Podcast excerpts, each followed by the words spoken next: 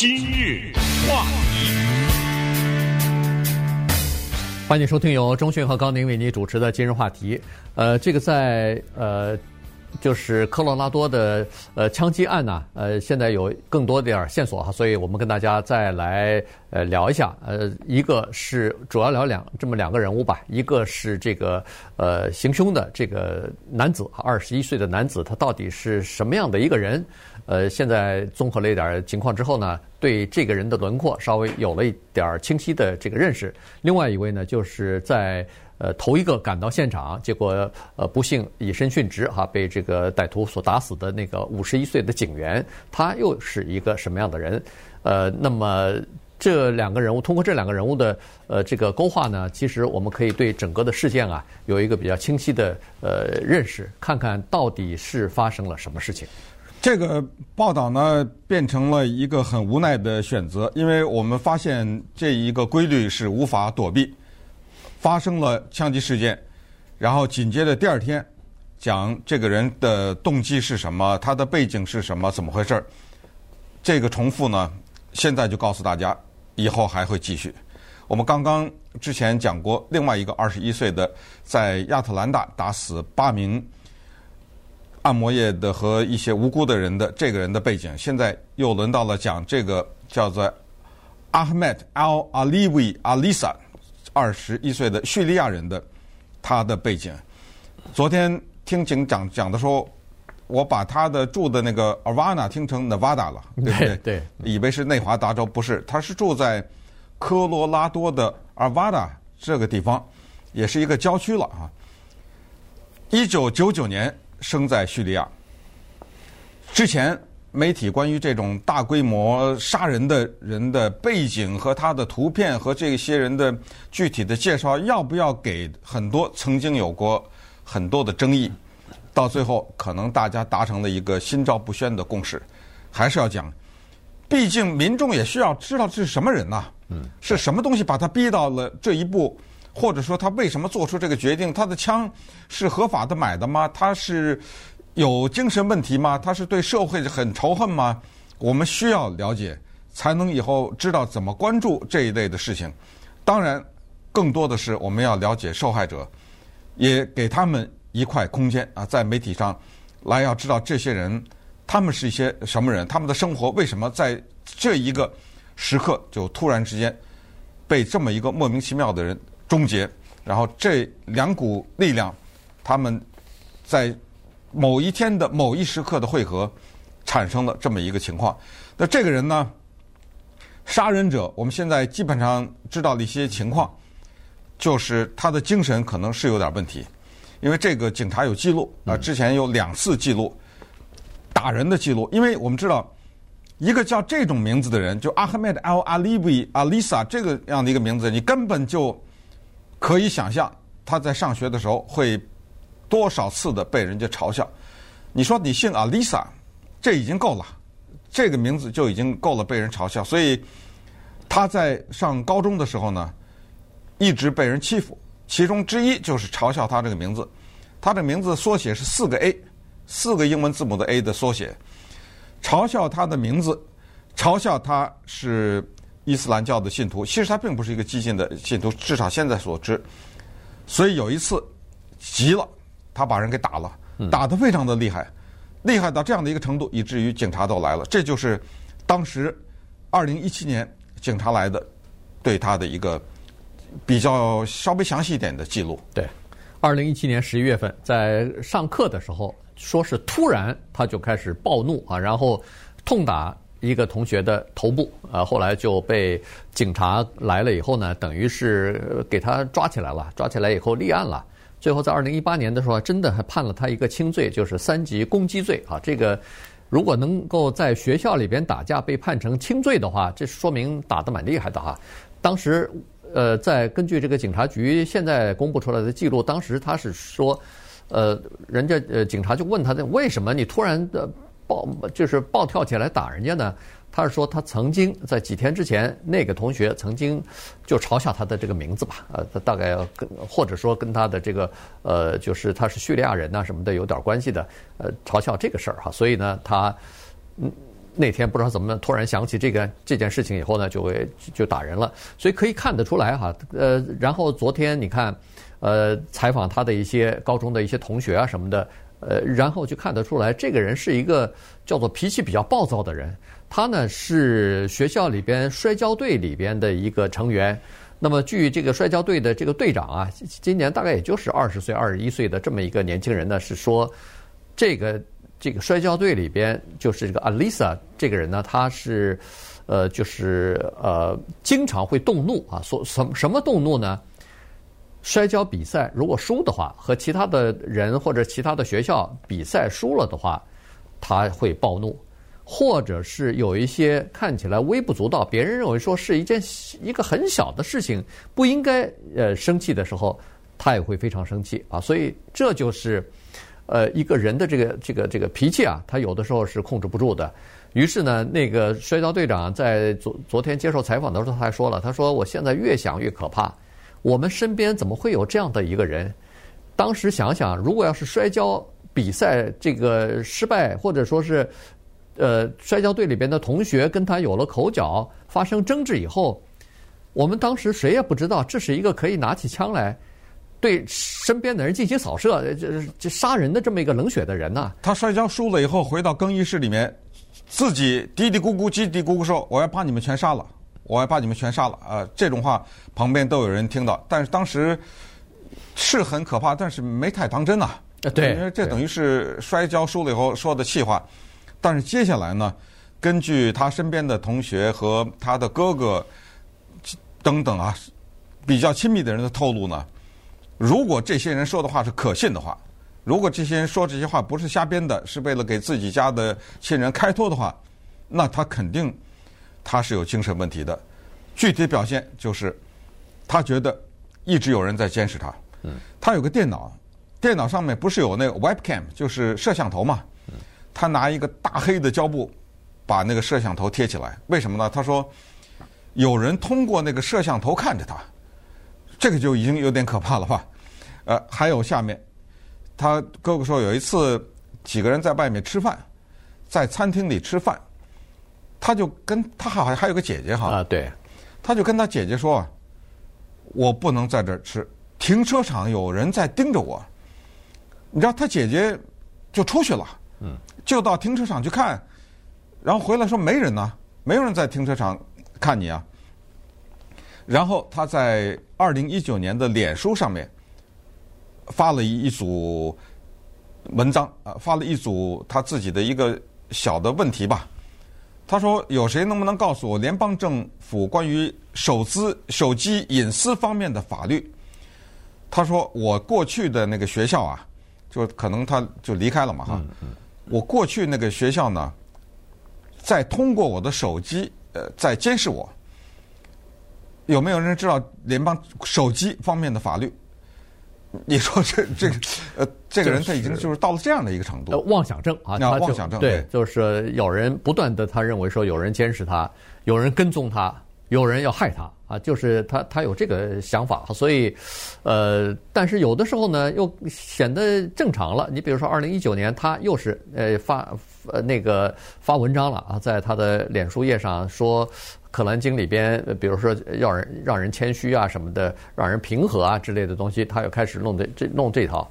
我觉得另外一个，呃，现在回想起来挺可怕的一个，就是当时在二零一九年，他发了一个非常短的短信，说我需要女朋友。嗯，现在想起来，如果谁要是当时做他的女朋友。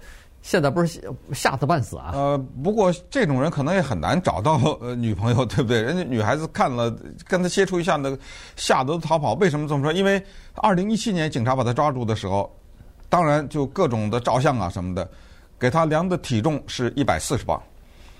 这一次把他抓起来的时候，两百磅。嗯，你像在这段期间，他的体重就增加了六十磅。什么时候买的枪？这个呢？有记录，可是他家里人不是很清楚，只是那是他姐姐还是他妹妹啊？呃，说看他在房间里，还是他嫂子？呃，他嫂子好像是。他是嫂子，对，看着他在他的房间里拿着一个像是机关枪一样的一个枪在那玩儿，因为这个女人可能她不太懂枪哈。嗯。现在知道那个就是 A 二十五啊，对呃，攻击性武器。那么也现在也知道，他那天冲到超市里面去杀人的时候呢，手里拿了两支枪，啊、呃，一支长枪，一支短枪，就是手枪啊，嗯，拿了这两支枪进去杀人的。所以根据这个人的种种的表现呢，尽管现在警方都没有公布他杀人的动机是什么，我们基本上可以推想呢，他的精神有一定的责任了，他的精神状态。他现在是这样的，就是把他抓起来以后呢，他什么话都不说，只说一个，就是说，请让我跟我妈打个电话。嗯，拒绝和警方配合。那你知道要找他的杀人动机，基本上只有两个渠道，一个是他自己说，对，一个是寻找他的电子足迹，就是看他在网上留没留什么。那在网上没有留啊，现在不是激进的什么伊斯兰教的信徒啊，呃，那个叫伊斯兰国的什么这，现在至少也不知道是这方面的叫做嗯极端恐怖组组织的这种行动，也不是。他不说，那你也没办法，对不对？所以稍等会儿我们再看一看。在他行凶的各种过程中被他打死的那些人。今日话题，欢迎继续收听由中讯和高宁为您主持的今日话题。在这个呃昨天啊，应该说前天了啊，礼拜一呃下午的时候，在这个科罗拉多的超市里边发生枪击事件。呃，十名呃受害人当中呢，其中有一位就是这个警官啊，是呃 Boulder 的警察局的一位警官，叫做 Eric Tally 啊，他是五十一岁。呃，当时我跟中讯看了这个消息之后，就曾经还呃说过一句哈，说五十一岁，二零一零年加入警察这个队伍的，所以想想一般来说，五十一岁的警官一般都是有什么二十六七年的这个警龄了哈，就是参加警察呃。大概二十多年，因为二十来岁进入到呃，就是从警校毕业，然后回到这个呃警察局去工作什么的，这是很正常的。呃，他为什么是二零一零年呢？原来他有一份和其他的警察不太一样的这么一个经历哈。他在二零一零年之前是一个 IT，就是呃高科技部门的这么一个工程师啊，他是在做其他的行业的。但是，二零一零年的一个事情呢，让他彻底改变了自己的这个人生和工作的这个轨迹吧。呃，就是二零一零年，他的一个最好的朋友，在一次车祸当中死亡了。显然，这个车祸是对方呃因为酒醉或者是因为这个吸毒啊，反正不管是什么原因吧，在这个受了呃药品或者是酒精的影响之下。造成的车祸让他的朋友丧命了，所以从那个事件发生之后，其实对他震动蛮大的，所以他就立志说是不行，我要做一个执法人员，我要做个警察，来减少这样的事故的发生。显然是这样子了，于是他把自己的高薪的高科技的工作真的辞去了，去上那个社区学院里边的警察培训，呃，培训学校去了，然后在二零一零年短期的培训之后。毕业以后拿到这个毕业证书之后呢，就当警察了。嗯，四十岁当警察，他是生在休斯顿的，就德州。后来呢，搬到新墨西哥的 Albuquerque，然后最后再搬到科罗拉多州。其实他对自己的人生呢是有个规划的。当时他辞去工作，他四十岁啊，他还在读硕士呢。对，他辞工作的时候，他硕士不要了，硕士也不读了，然后。去四十岁的时候进入警察学院，毕业出来当了警察，但是他也并不想说一辈子都当警察。他一边当警察呢，他也一边在规划自己的生活。同时告诉大家，因为他不是有七个孩子嘛，对，他有七个孩子。我看到的是不同的报道。警察局局长呢，在昨天的记者会上是说，他最小的十五岁，最大的十八岁，呃，最小的不是十五岁，呃，五岁到十八岁。但是后来又看到报道是七岁到二十岁，嗯，反正就是有七个孩子。他还计划什么呢？计划当一段警察以后啊，他准备去做一个相对的来说比较安全一点的工作，因为警察确实危险度比较高，就是驾驶无人机，就控制无人机。对对。呃，他在地面上控制无人机，当然就不是我们看到那个好玩的那，就家里可以玩的那种，就可能比较高级的啊无人机，需要一定的技能的。控制的这种无人机，学这个，家里因为孩子多，他还不久以前买了一个十五人的面包车，啊，那很长啊，对啊能够坐十五个人。那七个孩子加他，再加上太太，这不就九个人了，对吧？再再加上一个大孩子再带个朋友什么之类的，嗯买了个十五人的 van，这对生活有很好的一些规划。砰的一下，完了。嗯，在这一天，因为他是第一个到现场的，第一个冲进去的，尽管穿着防弹衣，但是可能这个枪手呢，他已经看到警察来了，那立刻他就成为目标了嘛，被击中。这就是 Eric Talley 的情况。另外呢是 Ricky Olds，二十五岁，这个女孩子呢，她是呃 King Supers，就是这家超市的一个工作了七年以上的，前面就是在前台，可能就是问讯处啊什么，在这种地方工作的一个女性，她的故事也让人觉得挺惋惜的，因为什么呢？她家啊，父母生了三个孩子，首先她小时候她爸爸她就不知道了，就。抛弃了，把他们，然后在她七岁的那一年呢，她是老大啊。她七岁那一年，她妈妈把她扔到了祖母家，说你们管吧，开车走了，没了。她妈妈就把她给抛弃了，等于是祖父母把他带大，很喜欢户外的活动，很开朗的，大家都可以看到他照片，戴个大眼镜哈。他是就被打死的十个人之一。嗯。呃，再回到回来再看一下这个呃警官哈，这个 Eric Talley 啊，他呢呃参加警官呃就是参加到警察局之后呢，其实呃和呃就是同事的关系相当的不错哈，因为他是一个喜欢和人打交道的这么一个人，看来是性格是比较呃外向、比较和善的这么这么一个人哈，所以你看他首先在他负责的那个。片区啊，他那个呃 neighborhood 啊，呃，他就跟人家建立了一个叫做警民之间的这个相互共同联防的这么一个协议吧。然后呃，建立的关系还是不错的，而且还上了这个呃警察内部的报告、啊，就是表扬的报告。呃，除了这个之外呢，有一次说是和其他的警员什么救几个小鸭子之类的，呃，就是营救小动物吧，呃，这些动物被被困了什么的，呃，也是也上过报告啊，所以呢，呃，上过内部的这个通讯报告啊什么的，所以呃，他这个和警官之间的关系不错，再加上人们对他还是觉得蛮有蛮有敬意的，原因就是说他放弃了一个相对来说比较高薪的工作、高科技的工作。跑到警察这个行业里头来，而且他牺牲的不仅是自己的高收入，同时还牺牲自己的时间呢。因为你做警察的话，肯定这个和家人相处的时间就少嘛。因为警察比较忙，一直在外边巡逻啊什么的，所以他做出了这样的牺牲，就没有想到在这个做人民公仆的过程当中呢，遇到了危险，结果呃就是等于以身殉职了。所以在礼拜一下午发生那个枪击事件之后。到救护车来把他的这个遗体放到救护车要走的时候，你看那个工作人员也好，是警察也好，还有那个呃第一线的医务人员也好，全部站在那儿向他敬礼。所以就是说，呃，就是大家对他是呃表示，就是说至少是给予比较高的这个敬意吧。后来拜登也提到他的名字嘛，对，拜登在讲话的时候在提到要控制枪支啊什么之类的也。提到说美国的英雄啊，Eric Talley，专门向他表示致敬。另外一个就是 Lynn Murray，六十二岁啊，这个人呢，过去他是蛮有名的一个，就杂志的摄影部的，算是美编编辑啊，还是什么哈？他就是专门是在摄影这一方面呢，给一些杂志做摄影指导吧。啊，这些杂志都非常有名，像 Cosmopolitan 这么有名的杂志，Marie Claire。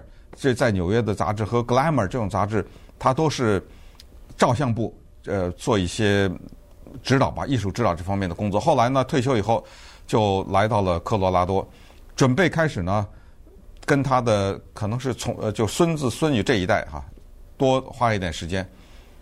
他呃被打死了。呃，Trelona 这个呢是一个四十九岁的女性，她是开了一家。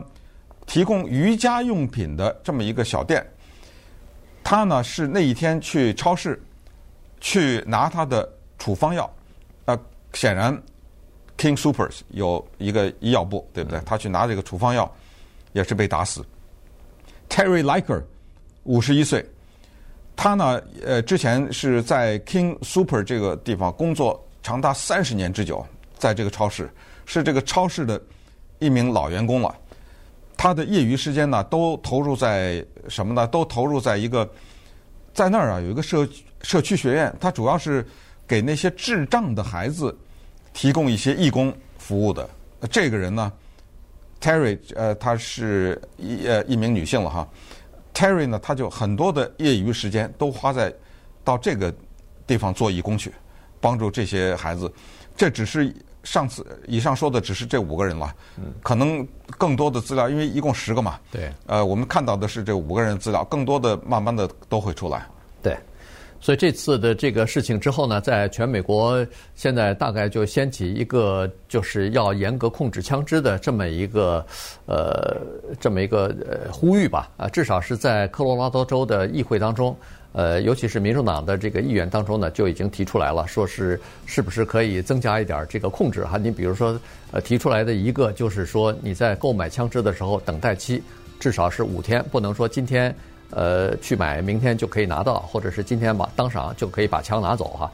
呃，然后，但是这种呃，每一次我们都知道，只要你提出来一个要呃增加控制啊，更严格的控制这些攻击性的武器的时候，在议会总会有一些呃反对，或者总会有一些其他的声音出来。所以，如果要是真正的在议会当中，呃，不管是州的议会还是呃这个联邦的这个国会啊，参参众两院要通过严格控制枪支的每一个条款的话，大概都会经过一番呃这个挑战吧，法律上的挑战，最终才能就是看看到底能不能够获得通过。所以，在美国这个地方，你想要呃要控制枪支的话，哈，这个说实话是非常困难的。